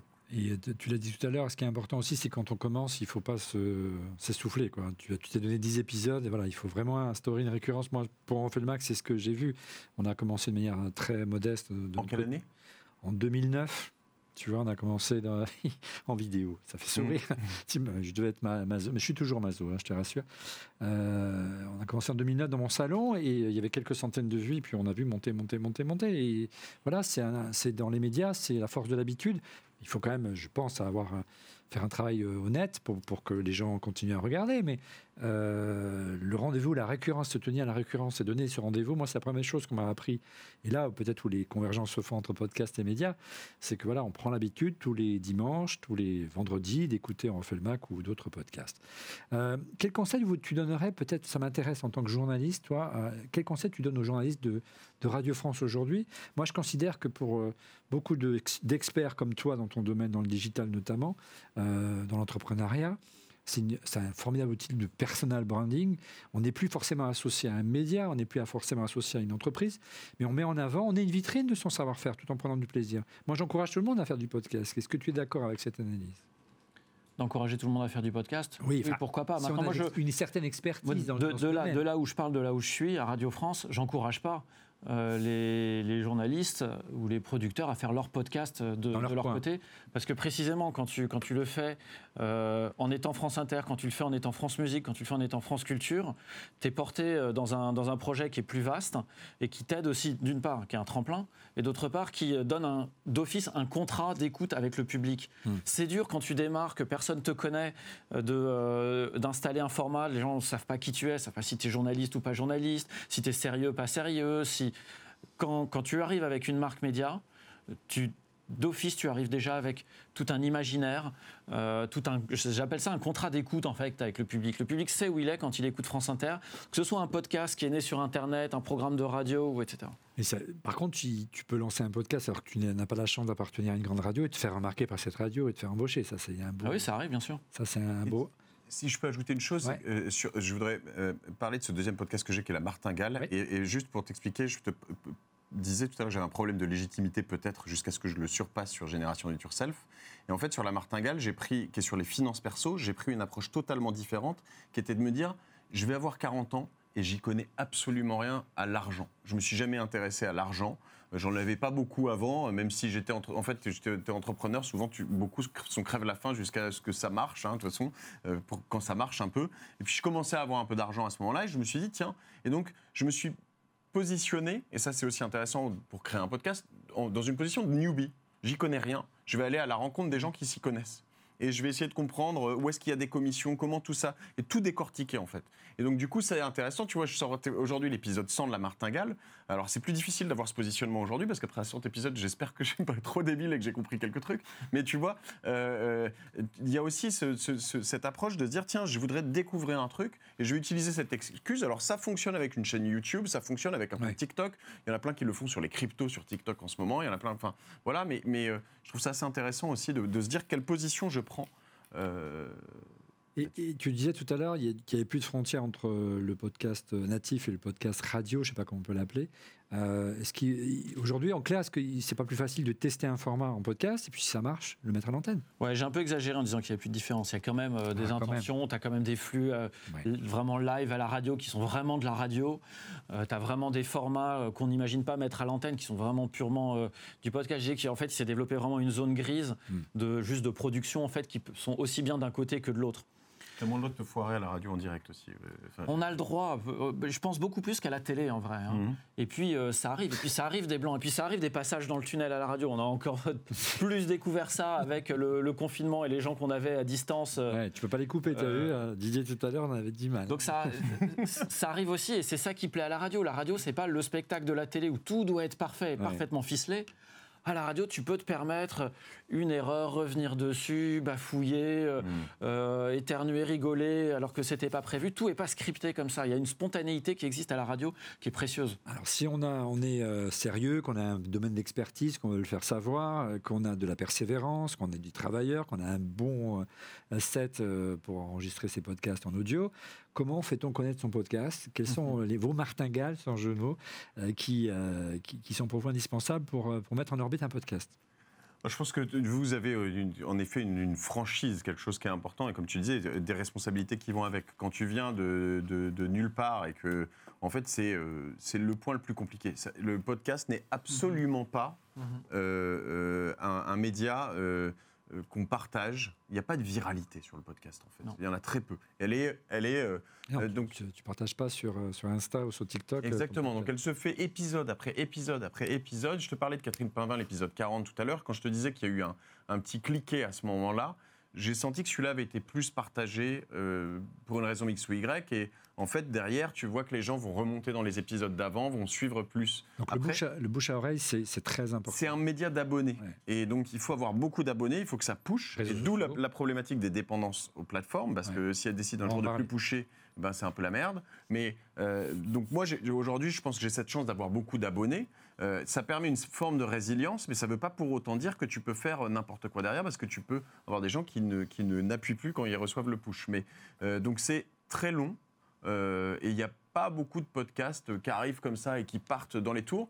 Il y a quelques petits. Il y a le fait d'apparaître dans les classements. Il y a beaucoup de gens en ce moment qui font des podcasts, notamment quotidiens, très courts. Euh, hein. euh, pour en fait tout de suite euh, apparaître dans les téléchargements parce que la volumétrie comme ça dans, les, dans les classements Apple et Spotify notamment, ça marche bien. Donc la reco de plateforme d'écoute, ça, ça mais c'est, enfin moi personnellement, nous on n'a jamais quasiment jamais été poussé par Apple, hein, donc on est tranquille. Hein. donc si on est là, c'est pas grâce à eux, c'est dit. Euh, mais euh, voilà, c'est que ça aide aussi, mais c'est vrai que j'ai jamais compris comment fonctionnait le système de recours d'Apple. Hein. Personnellement, je sais pas toi, mais. Euh, oui, non, moi non plus, c'est toujours mystérieux. Je pense que le, bouche à oreille, c'est vraiment déterminant, et les réseaux sociaux, c'est les deux armes qu'on a quand. Et puis. Alors moi, évidemment, à Radio France, on a l'appui des radios qui peuvent se faire l'écho. Je, je voudrais dire d'ailleurs, je sais pas si vous connaissez ce, bah, vous connaissez Antoine de Vous connaissez peut-être son programme quotidien qui s'appelle euh, Pop Pop Pop. Chaque vendredi maintenant, ce Pop Pop Pop devient, je ne vais pas être capable de le dire, Pop Pop podcast, euh, donc dédié au podcast. Il fait découvrir un, un, podcasteur, un projet, etc. Et puis il y a en plus deux, deux chroniques de Charline Roux et de Thomas Biaschi qui font découvrir l'un et l'autre, l'un des podcasts euh, plutôt français francophones, l'autre des podcasts internationaux venant d'un peu partout. C'est aussi une occasion de se faire découvrir quand on se fait repérer par, par euh, des gens qui vont porter la parole, dire écoutez ça parce que ça vaut le coup, allez tendre une oreille c'est un peu le, parrain de la radio et de la télé maintenant. C'est le Godfather, euh, Antoine Decaune. Et, et peut-être, voilà, c'est plus ce journaliste qui parle, mais tu l'as fait, vous, vous le faites quotidiennement sur les ondes de Radio France. C'est en faisant des coups de temps en temps, en cherchant une signature, une personnalité qui vous apporte forcément un éclairage et une notoriété qu'on n'a pas forcément. Exact. Et, dans la même veine, hein, les, podcasteurs qui passent chez d'autres podcasteurs, alors c'était les fameux cross-promo chez YouTube, etc. Vous êtes là que pour exactement. ça hein. mais c'est vrai que ça, ce sont des, des choses qui fonctionnent très très bien. et ce qui fait que souvent, chez pas mal de podcasteurs américains, on voit justement Hein, Joko Willing, dont je parlais tout à l'heure, qui arrive chez Tim Ferriss, puis trois semaines après, tu as Tim Ferriss qui arrive chez Joko Willing, et puis euh, Joe Rogan qui passe chez machin. Ça, ça marche bien, évidemment. Alors, un petit mot avec Didier, parce que euh, du coup, on l'a, on l'a confiné à, euh, dans son Airbnb, dans le blague à part. On, parle souvent ensemble. Alors, toi, tu n'es pas podcaster, mais on a les mêmes difficultés. C'est-à-dire qu'on fait souvent en vidéo des formats assez longs, et notamment en vidéo, mais c'est aussi le cas en audio et qu'aujourd'hui, ces plateformes de diffusion, elles ne valorisent pas le temps de minutes écoutées ou le temps de minutes regardées. On nous pousse parce que ce qui compte, c'est le nombre de clics pour les vues, mais même peu importe si on a été vu ou écouté 30 secondes, nous, on, on a la chance d'être écouté, généralement, ce qui est ton cas tout le long, même si en plusieurs, en plusieurs morceaux. C'est assez frustrant qu'aujourd'hui, ces plateformes ne reconnaissent pas la qualité, finalement, d'écoute des gens, euh, euh, Didier. Oui, d'ailleurs, on n'a pas beaucoup parlé hein, des business models vraiment. On va y arriver, derrière, derrière pour financer tout ça encore, voilà. Ça, ça, va arriver, mais je pense que c'est directement lié à ça, c'est-à-dire qu'aujourd'hui, euh, les plateformes valorisent pas la qualité. Enfin, il y, a un peu de recommandations qui sont faites ici et là, mais c'est vrai qu'on veut de l'audience, on veut un maximum de vues. Bah, je vois sur YouTube, c'est typiquement ça. Donc, il vaut mieux faire de la quantité et des, choses un petit peu médiocres, mais euh, voilà, qui, sont bien poussées, que euh, voilà, un épisode long avec des super intervenants, avec un, dossier de fond assez fouillé, comme on pourrait faire, tu vois, sur Arte ou sur des, des grandes chaînes, etc. C'est beaucoup plus difficile sur Internet et c'est extrêmement frustrant parce que quelque part, tu as l'impression que péter dans son slip, tu vois, va te donner plus d'audience que, que d'avoir un, débat un petit peu fouillé. Alors, c'est pas vrai pour tout, évidemment, il y, en a, il y en a quand même qui sortent du lot. Mais je vois dans, la tech, c'est assez terrible aujourd'hui de voir que, tu vois, c'est la course aux tests qui sont plus vraiment des tests, où les, mecs ont tellement de produits à tester qu'ils testent plus vraiment les produits. Mais c'est pas grave parce qu'il faut enchaîner, il faut, il, faut, il faut de la quantité, il faut des formats courts parce qu'évidemment, il y a le moment où la personne va aux toilettes et il faut pas que ça dépasse les 2-3 minutes. Donc, oui, il y, y, a un côté extrêmement frustrant, mais c'est lié à ce modèle économique. C'est-à-dire que YouTube pourrait très bien dire, OK, moi, je valorise un petit peu. Il y a un certain nombre de, enfin, tu vois, je parle de YouTube mais ou d'Apple, où il y a un certain nombre de contenus par catégorie qui sont, qui sont vraiment haut de gamme. Régulièrement, je, je, refais des recommandations un petit peu différentes, basées sur un certain nombre de critères, et puis je les mets un petit peu plus en avant. Aujourd'hui, c'est un petit peu à la débrouille. Chacun est obligé de, de, gérer ses formats, son, son modèle économique euh, aussi euh, derrière. Et ça, a été en fait le web tout le temps. Hein. On n'a pas arrêté de, vouloir se, réinventer en fonction des habitudes des consommateurs, de la façon dont les marques voulaient sponsoriser les, euh, les produits et aussi des gens, puisque tu vois, rien que d'avoir mis par exemple de l'écoute euh, euh, comment dire, payante, notamment sur Twitch ou même maintenant sur les podcasts. Tu peux payer pour le podcast. Ça change complètement la donne. À partir du moment où tu as ton lectorat qui va commencer à te financer, tu peux te dire tiens, je vais faire des trucs un petit peu plus longs, je vais inviter des, des gens qui sont peut-être un petit peu moins connus, euh, qui vont peut-être moins buzzer au début, etc. Donc voilà, moi je pense que c'est vraiment un tout aujourd'hui. Et, c'est vrai qu'il faut arriver à s'adapter un peu à chaque année aux, évolutions finalement. Alors parlons du modèle économique habile transition. Regarde cette, réaction sur Twitter, c'est dur à dire, de Stéphane Becquet. Certains podcasts sont une sorte de replay, d'autres sont de vrais créés, on en parlait. Quel est donc leur modèle économique? Où existe-t-il juste pour accroître une notoriété et renvoyer vers un autre programme? C'est vrai qu'on entend parler une petite critique que beaucoup, euh, en ce moment, c'est très à la mode de podcast. Tout le monde lance son.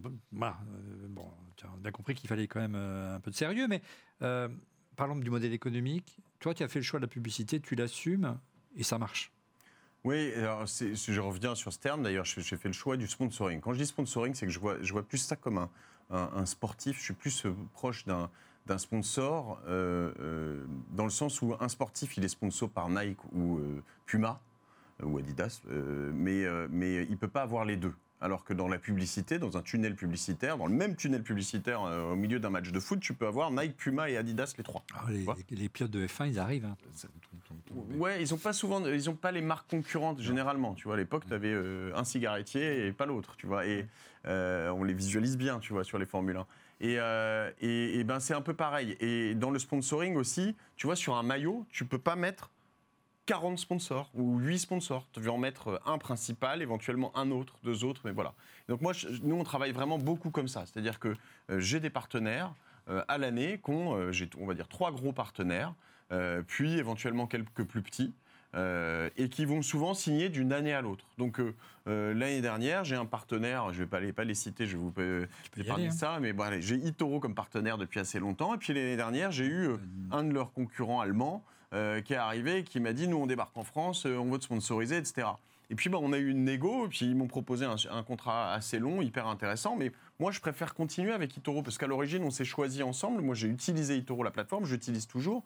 Donc, plutôt que de changer de bannière, d'essayer l'autre plateforme, de dire à mes auditeurs, bon, en fait, maintenant, j'utilise ça et c'est bien aussi. Et voilà, et puis peut-être que dans un an, il faudra que je revienne sur Itoro ou que j'aille encore chez un autre. Tu vois, je, travaille vraiment là-dessus. Et tu n'as jamais eu, euh, Mathieu, de, de, de, réaction épidermique Regarde cette réaction de Richard 74, quand on veut, où on veut, c'est pour le podcast et surtout sans pub, parfait pour la voiture et la sieste. Moi, je dis souvent, euh, arrêtez d'avoir des réactions épidermiques avec la pub, que ce soit du parrainage, que ce soit du sponsoring, parce qu'il faut quand même produire, il faut quand même, je dirais pas bouffer, mais un minimum au moins payer les gens qui nous aident, qui, que vous voyez pas et qui sont là derrière leur, euh, leur, leur, micro, leur, euh, casque et, leur caméra et qui commencent à trouver le temps long, mais on prend du plaisir, messieurs.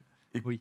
Écoute, sur, nous on voit alors à peu près dans les, dans les statistiques d'écoute, on voit les drops sur certains moments, donc des skips sur les, certaines parties. Les skips sur la partie sponsor, ils sont inférieurs à 5%, ils sont aux alentours, entre 5, euh, euh, aux alentours de 5% euh, des auditeurs. Ce qu'il faut, c'est aussi, c'est pareil, c'est d'avoir des sponsors, des messages qui soient intéressants, qui vont apprendre des choses, qui ne sont pas trop longs.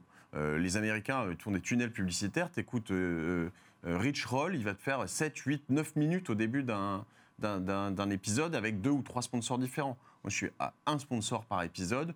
En pré-roll, aujourd'hui, ils vont faire du mid-roll au bout de 30 minutes. Moi, j'en fais pas. Euh, le post-roll, donc tu vois ce que c'est, hein, avant, pendant, après. Euh, je, pense être assez respectueux là-dessus. je pourrais éventuellement proposer une version payante et sans, sans sponsor, mais les Français, en l'occurrence, sur les versions payantes, ils payent pas ou mal. Donc, je veux dire, c'est à la fois euh, j'essaie de ne pas être euh, euh, irrespectueux et très honnêtement, si, si, si ça t'insupporte, bah, tu peux le skipper, c'est possible.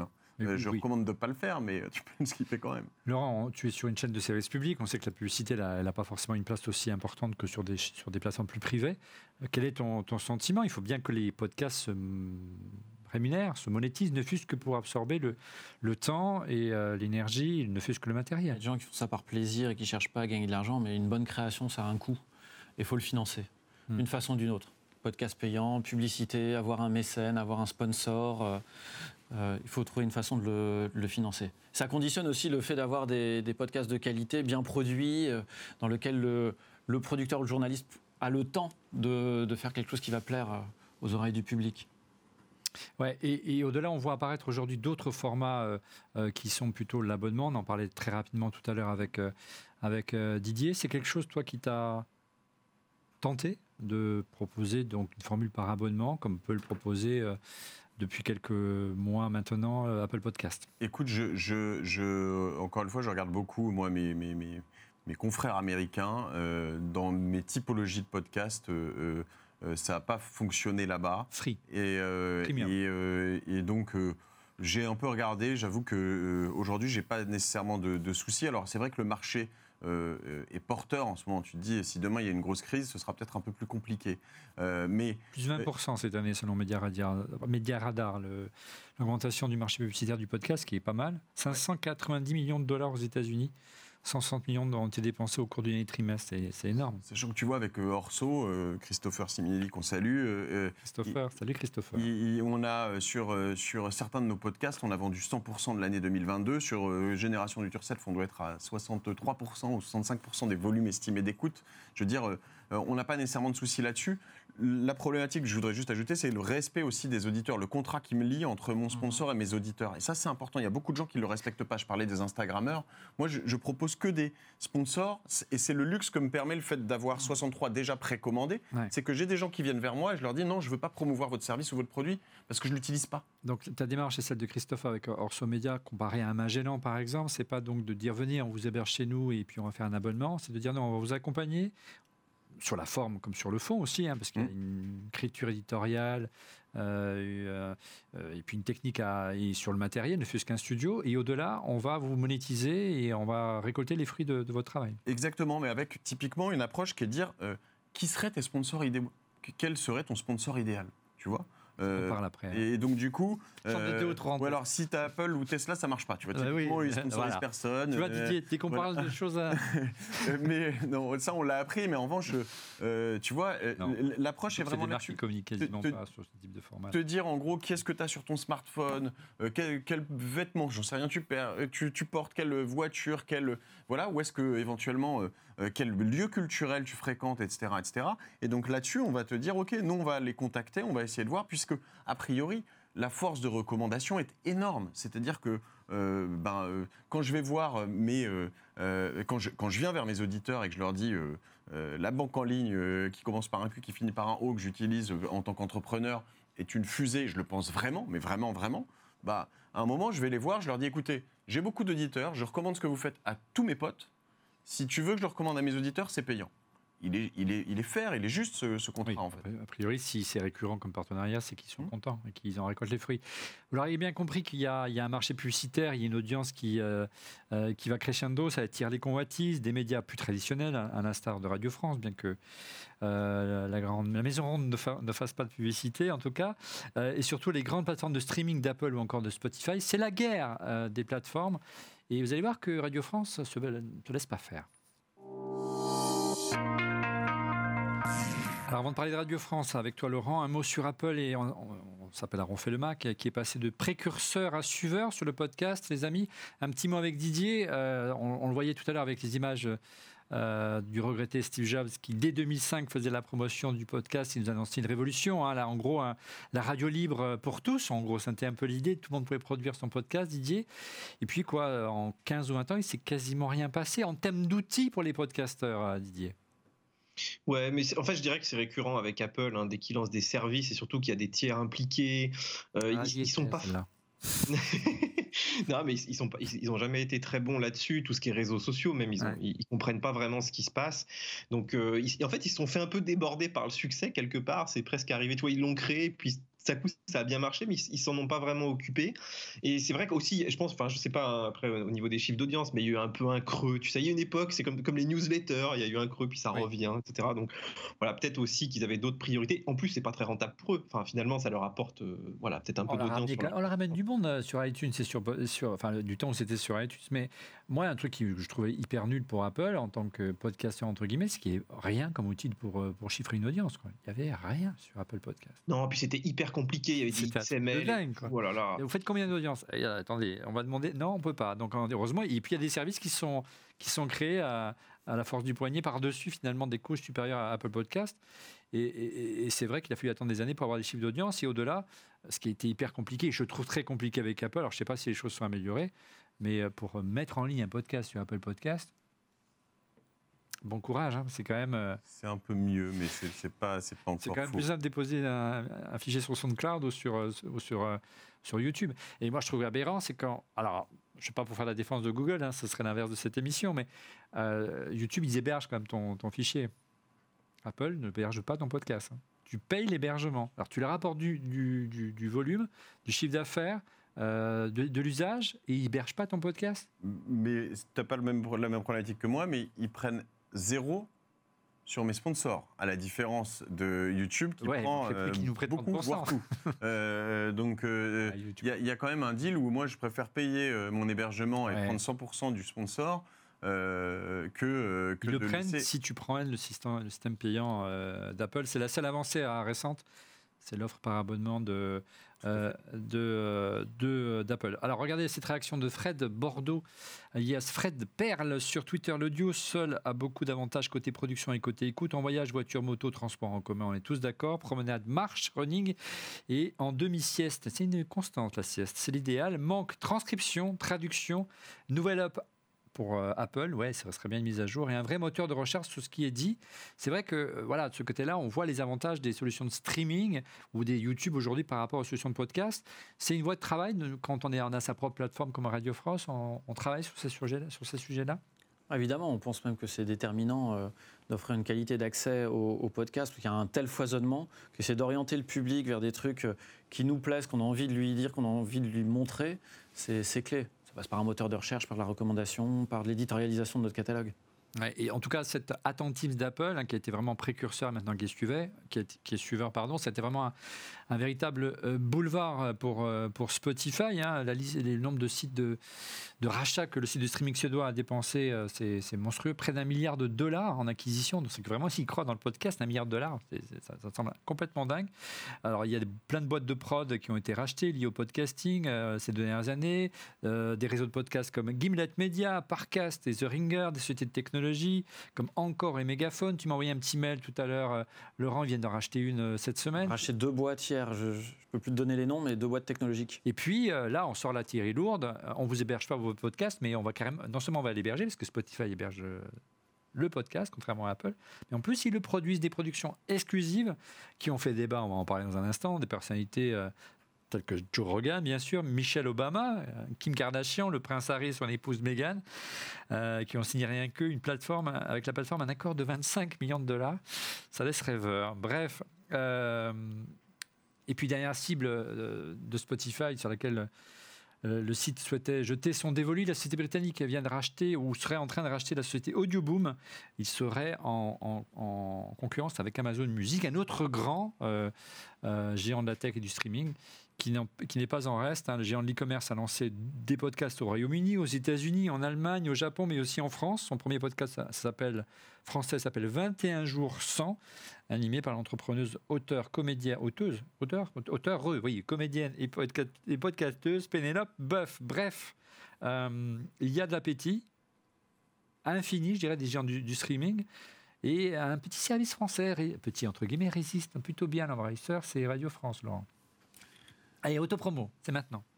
tu peux passer pour un village gaulois qui ben oui, face mais à l'envahisseur. Euh, ouais, je le vois pas. Je le vois pas exactement comme ça. C'est pas des, envahisseurs, ces plateformes. Euh, par contre, c'était vraiment la jungle. Hein, euh, autour, du, autour du podcast. C'est comme si, alors, contrairement à ce qui se passe dans la presse avec l'écrit, etc., le travail des journalistes de presse, contrairement à ce qui se passe dans le monde de la télé ou de la vidéo et des plateformes vidéo, bizarrement, tout le monde a considéré depuis le début euh, des podcasts et depuis le début de l'audio sur Internet que l'audio n'avait pas de valeur, que ça pouvait circuler euh, euh, comme ça que les, ces agrégateurs pouvaient en faire un peu euh, ce qu'ils voulaient. Mmh. Alors, pourquoi pas quand ça aide à faire connaître, à diffuser, etc. Mais on a des questions quand même d'ayant droit, de gens à rémunérer quand tu diffuses des podcasts avec de la musique ou que tu as des fictions avec des auteurs euh, derrière. Tu avais des hétérogénéités de pratiques. Certains qui prenaient nos podcasts et quand même nous, on choisissait de les retirer, de les dépublier d'Internet pour une raison ou pour une autre, qui les gardaient chez eux, qui les réhébergeaient. Euh, on a vu ça euh, plein de fois, parfois qui rééditaient simplement nos podcasts, qui changeaient les visuels, les descriptions, qui se les réappropriaient.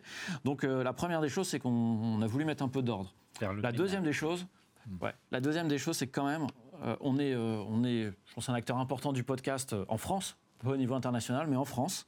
Encore qu'au niveau international, je pense qu'on compte, mais ça n'empêche. On avait à peu près une écoute sur 20 de nos podcasts qui étaient faites sur nos propres supports. Ce que ça voulait dire, c'est que on avait toujours la main sur ce qu'on produisait, sur ce qu'on diffusait, mais on n'avait plus la main sur la narration, sur ce qu'on pouvait suggérer d'écouter au public.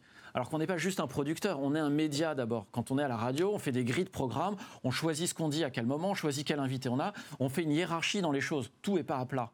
Et ce qu'on voyait arriver là avec euh, euh, ce, comportement des podcasts sur les plateformes et des plateformes qui finalement euh, nous donnaient assez peu, en tout cas de moins en moins voix au chapitre, c'est de ne plus avoir la main sur, sur cette narration, de ne plus avoir notre, notre souveraineté éditoriale. Mmh. C'est vachement important pour nous. On ne on se voit pas juste comme un producteur, mais comme un média, quelqu'un qui met une hiérarchie dans les choses, qui dit à tel moment, c'est ça qu'on veut pousser. Parce qu'on pense que c'est ça qui est important. On n'avait plus la capacité de le faire avec ces plateformes-là. Donc il nous a semblé important de développer la nôtre. D'ailleurs, aujourd'hui, nos podcasts qui ne naissent pas à la radio et de la notoriété que leur apporte un programme de radio, qui naissent d'abord sur Internet, appelez les podcasts natifs si tu veux, ben oui. Euh, ces podcasts-là, on arrive à les faire décoller d'abord sur notre plateforme. Et c'est de là que part ensuite euh, des écoutes. Alors on n'est pas, on continue de travailler avec les plateformes. Simplement, on a voulu organiser notre relation avec elles. C'est un canal de distribution comme un autre. Ouais, mais normé. Normé. Contractualisé. Et l'app de Radio France a dépassé le million d'utilisateurs euh, chaque mois? Ça? Ouais, fin d'année 2021, euh, on a dépassé le million de visiteurs uniques. Ouais, et je lis, selon ta présidente hein, France, de Radio France, Sybille Veil, euh, vous avez dépassé Apple Podcast en. Euh, ouais, en toute fin d'année, ouais. C'est, pas mal pour un ouais, ouais, ouais, c'est, un beau succès. Alors, on compare un peu des choses qui ne sont pas exactement comparables. Nous, on est sur euh, Apple et sur Android. Apple, mais on n'est pas pré-embarqué. L'appli d'Apple, elle est pré-embarquée sur les, sur les terminaux. Je pense que c'est dur d'ailleurs pour les petits agrégateurs qui se sont lancés de trouver leur place quand Apple occupe un tel terrain. Alors, est-ce qu'il y a une, appétence d'aller euh, d'aller encore plus loin? Est-ce que tu voudrais euh, toi-même devenir une plateforme, euh, de faire le relais de, des podcasts, par exemple, de, de Mathieu, la distribution de podcasts, l'agrégation en clair, ce que font aujourd'hui un Apple Podcast ou un Spotify ah, Moi, je suis d'abord une offre éditoriale. Parce qu'il aurait sa place.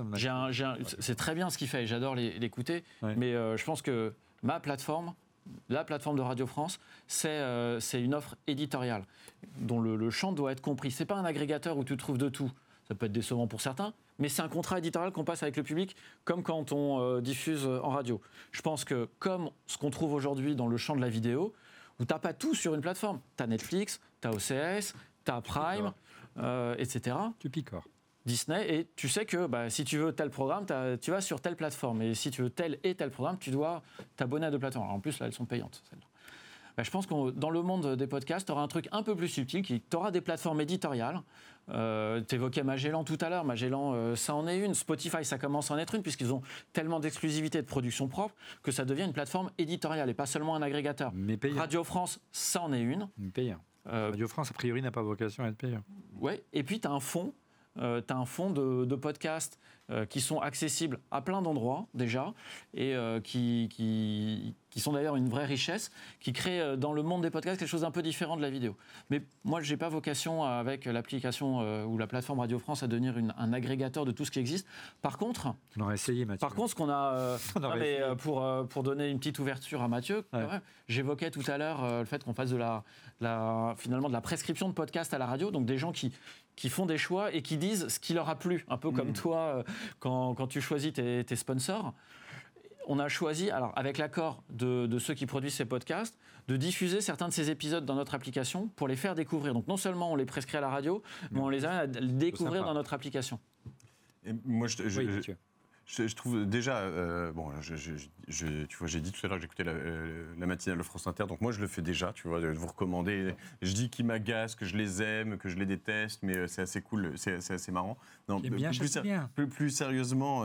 Euh, je trouve que l'approche de Laurent, et je sais qu'il la soutient depuis assez longtemps, est, euh, sans flagornerie très intelligente, parce que la menace qui pèse sur, sur moi, sur nous, sur beaucoup, c'est en fait ce qui s'est passé chez tous les, sur tous les réseaux sociaux. C'est un moment, tu changes l'algo. En gros, à un moment, sur Insta, en fait, dès que tu étais abonné à 400 personnes, 500 personnes, dès qu'il poussait quelque chose, tu le voyais passer. Puis à un moment, Insta a décidé que tiens, lui, en fait, finalement, il est peut-être pas si intéressant que ça pour toi, donc il, a mis un contenu en ligne, mais tu le vois plus passer. Et donc moi, aujourd'hui, quand je sors un épisode, Apple va te mettre une notif qui va dire, euh, tiens, Génération du Turcel fait un nouvel épisode en ligne. Mais le jour où ils arrêtent, ça va être plus compliqué pour moi. Et euh, finalement, je dépends d'Apple, je dépends de Spotify, je dépends. Mais j'ai pas la force éditoriale et l'approche de Radio France. Et en fait, les médias traditionnels, euh, dans leur approche, ont, vécu ça sur Facebook, mais de manière vertigineuse. C'est-à-dire qu'il y, a 5, 8, 10 ans, tu connais ça. Euh, tu avais, euh, si tu étais fort sur Facebook, tu peux avoir 40-50% de ton audience qui venait de Facebook. et puis tout d'un coup, ça a été rideau. Hmm. Facebook a dit non, mais en fait, on, les médias et tout ça, on les met de côté, on veut se recentrer sur les marques qui payent et sur ton réseau proche. Puis là, tout d'un coup, tu perds 50% de ton audience. Alors même que beaucoup de médias avaient investi dans des studios pour produire des vidéos pour... à la demande de Facebook, euh, subventionnés, etc., etc. Et donc, euh, c'est la, la, difficulté à laquelle euh, tu... Moi, je crois, que je crois que pour un producteur ou un média, la dépendance à ces géants internationaux est dangereuse. Oui. Elle peut être fructueuse, elle peut être fructueuse dans un premier temps, dangereuse dans un deuxième temps, et c'est de ça dont on se méfie. Il ne faut pas mettre tous les œufs dans le même panier. Mais c'est vrai que c'est aussi une question qu'on peut se poser. Euh, je pense que Didier sera d'accord pour beaucoup de youtubeurs aujourd'hui hein, qui sont très dépendants de cette plateforme-là. Et c'est vrai que, bon, à un moment donné, il faut plus penser. On voit qu'ils grandissent et qu'ils maturent, qu'ils se, ils réagissent plus comme des boîtes de prod ou des médias aujourd'hui et qu'ils commencent, je pense, à y réfléchir. mais il ne faut pas se cacher, pardon, tu dis ça. Je trouve que les grands, les géants du podcast que sont Apple, Spotify, et de plus en plus Amazon, qui se met à investir euh, là-dedans, qui a racheté aussi des boîtes de, production, euh, se, commence par être agrégateur et petit à petit deviennent médias, producteurs et médias. Alors, C'est là où ça devient intéressant. On regarde cette euh, réaction de Human Zero sur euh, Twitter. L'avantage du podcast, c'est que l'on peut vraiment cibler l'émission et donc le thème de cette émission que l'on veut écouter. On, a l'illustration ce soir, hein, presque 1h20 sur le podcast. En vidéo, s'il vous plaît, de plus, le contenu est souvent approfondi et créatif, sans filtre. Et la parole y est décomplexée, sujet euh, sensible en ce moment, voire un peu trop. Tu le disais tout à l'heure, euh, Laurent, euh, Radio France est un média avec une convention, une déontologie. Euh, vous engagez votre responsabilité éditoriale, ce qui n'est pas le cas des grandes plateformes de streaming. On a eu l'illustration récemment avec Spotify suite à l'affaire Neil Young qui a menacé de se retirer du service de streaming si ce dernier continuait de publier les podcasts de Joe Rogan, une énorme star du podcast aux États-Unis dont la propension à diffuser, je cite, des propos anti-vax a fortement ulcéré le rocker. On en parle dans ce... On y arrivait, hein, il était long. Hein, dernier chapitre. Alors les amis, est-ce qu'on peut tout dire dans un podcast? Faut-il modérer, réguler? Quelles sont les questions que l'on peut se poser suite à la polémique euh, entre euh, Neil Young et Spotify et son podcasteur star Joe Rogan? Tu le connais bien, toi, hein, Joe Rogan. Je te laisse la parole plutôt que je rentre dans un tunnel. Euh, c'est qui ce gars qui est peu connu en France, mais qui est une méga star aux États-Unis? Oui, c'est une méga star aux États-Unis. C'est le méta-podcasteur par excellence. C'est un, un, type qui, fait, qui, est capable de, de, faire beaucoup de conneries, mais qui fait aussi des, des, des trucs assez extraordinaires. Euh, euh, je veux dire, des épisodes avec Elon Musk qui sont. Euh, qui est en train de fumer un joint, c'est ça Un joint qui se retrouve, voilà, Mike Tyson, Snoop Dogg, mais bon, plein d'entrepreneurs, plein de choses. C'est un type qui est très smart. tu vas voir certains épisodes sur justement le, la blockchain, du, futur et des tas, tas, de choses qui sont très importantes, très intéressantes. Et il est capable de faire en effet des trucs avec euh, c'est quoi les, euh, les, euh, white boys, white, ça vous parle, non Des suprémacistes blancs, les anti-vax. Il se définit comme un libertarien, c'est ça Exactement. Donc, il tâte de tous les sujets, mais c'est vrai qu'il n'a pas forcément le, réflexe de t'apporter la contradiction. C'est pas forcément son rôle non plus, mais c'est voilà. Non, ce qui est intéressant, c'est qu'il n'apporte pas toujours la contradiction dans l'épisode, mais en revanche, de manière. Et je cherche pas à le défendre parce qu'honnêtement, je ferai jamais ce qu'il fait et, et c'est pas c'est pas du tout l'idée. Il y a plein de choses qui, qui, qui font que je critique et que je condamne à mort. Euh, maintenant, euh, euh, à mort, à fond, pardon. mais ce que, je, ce que je veux dire, c'est que souvent dans ses choix éditoriaux, il est capable de prendre un invité et son contraire par la suite. et je veux dire, tu vas avoir un suprémaciste blanc, mais en fait, tu vois ici que tu as, dans les, dans, les, dans les beats que vous avez choisis, tu vas avoir Mike Tyson, tu vas avoir Snoop Dogg, tu vas avoir des tas de, de blacks, et, et, ça lui pose pas de problème. Il n'est pas nécessairement, ou peut-être d'ailleurs, je ne sais rien, mais en tout cas, il n'est pas raciste, s'il l'est, euh, au point de ne pas inviter de black, tu vois. Hmm. Donc, euh, euh, voilà. Après ce qui est intéressant, et la question que ça me pose, c'est qu'on n'a pas encore euh, atteint euh, ce point en France, c'est peut-être bien, euh, mais d'avoir... Encore dans les médias traditionnels, c'est le problème. Ouais, il y en a encore dans les médias traditionnels, c'est vrai, mais... Certains médias possédés par un grand milliardaire, notamment. mais il n'y a pas de, de, de podcast encore hyper populiste dans lequel on, on, dérape en permanence. Ouais. Et ça, euh, je, pensais que ça viendrait plus vite. Il faudrait qu'il y ait un podcasteur en France qui fasse 11 millions d'auditeurs quotidiens. C'est le score que fait Joe Rogan sur Spotify. 200 millions de téléchargements par mois, c'est complètement Par contre, euh, Spotify lui a fait un chèque de 100 millions de dollars. 100 millions de dollars pour faire un podcast. Waouh C'est dingue. Bon, c'est le marché US. D'ailleurs, petite parenthèse, quand vous êtes podcasteur, en France, on est un petit peu euh, limité par la population française par rapport à la population anglo-saxonne, forcément. Il faut y penser. Et francophone aussi, parce que moi, moi, je suis français, mais j'écoute des podcasts en anglais, on est beaucoup dans le monde. Donc, euh, dans, les, dans, les, euh, dans les 200 millions de téléchargements qu'il fait, il y a beaucoup, beaucoup d'étrangers. De, mm. d'étrangers. Hein. Euh, voilà, donc c'est le podcast numéro un dans le monde, devant celui du New York Times, excusez du peu. Et, et, voilà, donc il vient d'un univers tout à fait différent. Et en face, c'est sûr que Neil Young, il pèse un peu moins, hein, le rocker. 2 millions d'abonnés et 6 millions d'auditeurs, ce qui est quand même pas mal. 6 millions d'auditeurs mensuels sur Spotify, mais euh, Spotify a fait son, choix. Euh, ils ont annoncé juste le retrait euh, des podcasts de l'essayiste. non, ça, je parle d'Anna Sorel, c'est autre chose, je confonds. Mais voilà, ils vont retirer certains podcasts qui ont, qui ont, qui ont, qui ont posé problème. Ils lui ont demandé de présenter ses excuses. Voilà, présenter ses excuses et, la chose est allée ainsi, on en avait parlé la, semaine dernière ensemble au téléphone, mon cher Didier. Qu'est-ce que tu as pensé de tout ça? Et puis on en parlera avec toi, Laurent, si tu veux bien, euh, de cette polémique. Et au-delà, est-ce qu'il y a une régulation nécessaire? Quand on est dans les médias, on en parlera avec Laurent, il y a une déontologie journalistique, euh, thèse et antithèse, tu en parlais tout à l'heure, euh, Laurent. Là, c'est vrai qu'on peut se dire, est-ce qu'il n'y a pas une volonté de faire de la course à audience? Et, ça peut avoir des répercussions un peu, un peu dramatiques. Hein Mais moi, je, enfin, je pense que c'est un débat qui est quand même complexe et par rapport à ce qu'on disait euh, il n'y a pas très longtemps là sur le sur effectivement le pouvoir qu'ont les plateformes, à partir du moment où elle commence à mettre le nez dans ce que tu fais en fait. C'est-à-dire mmh. que mais, mais c'est déjà valable à tous les niveaux. Tu vois, sur Instagram, t'as pas le droit de montrer un sein nu, alors que c'est pas illégal en France, c'est tout à fait le droit. Mais euh, tout le monde se censure. Maintenant, il n'y a plus de nudité, mais il y a une espèce là, de nudité. Pas le cas. Hein. Là, c'est l'inverse. C'est venu d'un utilisateur abonné qui, considérait qu'il y avait trop de liberté à la limite et qu'il fallait euh, recadrer. Ce que je veux dire, c'est que cette, cette, censure est, est, très spécifique. C'est-à-dire qu'elle peut être liée, bah, tu vois, à, comment dire, à une espèce de culture américaine. Elle peut être liée. Euh, on, est très aussi sur des, des lois, hein, tout simplement. Est-ce qu'on a le droit, par exemple, aux États-Unis, on a beaucoup plus de, de, dans la loi dit qu'on peut quasiment tout dire. On a presque le droit d'être raciste à l'antenne, tu vois. Mais après, il va y avoir de l'autocensure, il va y avoir des, groupes de pression, etc. En France, il y a des lois qui encadrent, on va dire, relativement euh, tous ces sujets. Donc, tu n'as pas le droit de diffuser euh, des, contenus vraiment ouvertement racistes, etc. Après, si tu fais de l'auto-hébergement, potentiellement, tu vois, tu peux, toujours tout faire hein, tant qu'on ne tombe pas dessus. Mais c'est vrai qu'il y a eu un vrai débat. Enfin, nous, ça a déclenché euh, des vrais débats. Alors, ça, s'est transformé en pro-vax, anti-vax, mais tu vois, la pandémie, c'était quand même un bon exemple où euh, il y a eu une espèce de limite à pas franchir mais euh, qui n'était pas la même partout. Et puis, euh, qui, décidait, qui décidait de quoi finalement? Est-ce que c'est euh, un, éditorialiste sur YouTube qui doit dire si on a le droit de critiquer les vaccins, si on a le droit de critiquer une politique sanitaire, etc. Donc, moi, je trouve que ça allait au-delà, tu vois, du, du, débat simplement. est-ce, qu'on a le droit de, est-ce, que simplement Neil Young a le droit de censurer qui il veut? Non, en fait, c'est, beaucoup plus compliqué comme comme approche. Et puis à la fin, finalement, pour Spotify, bah, c'est à la fois une espèce de bilan financier. Hein, qu'ils ont dû faire parce qu'ils se sont dit ça c'est plus intéressant d'avoir Joe Rogan. Que... L'action est un peu descendue quand même. Hein. Non, c'est sûr, bien sûr, mais est-ce qu'ils s'ils avaient perdu Joe Rogan, euh, ils auraient pas perdu plus, tu vois, tu sais pas. Donc euh, voilà, il y, a énormément d'enjeux en fait euh, autour de tout ça, mais c'est vrai que le, danger aussi, ce serait d'avoir bah, effectivement des plateformes qui sont beaucoup trop lisses, comme c'est le cas déjà hein, sur sur Insta et sur tout un tas de. Chez Apple, on connaît bien le problème. Bah, chez Apple, on lisse vachement. C'est terrible. Tu te rends compte que nous, sur nos applications, on n'a pas le droit de donner le mot Android, sinon ils nous jettent.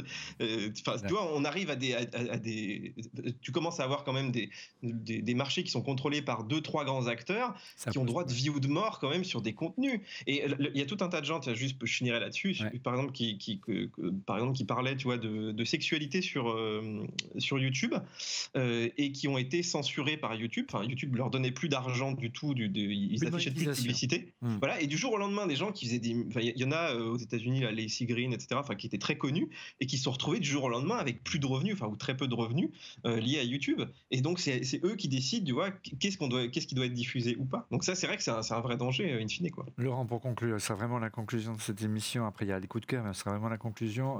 ton sentiment par rapport à cette affaire en tant que média, un média important en France, il y a aussi une une, culture européenne qui est quand même très différente que celle qui est aux États-Unis dans la gestion, l'approche des sujets qui sont journalistiques, notamment traités en radio ou en télé.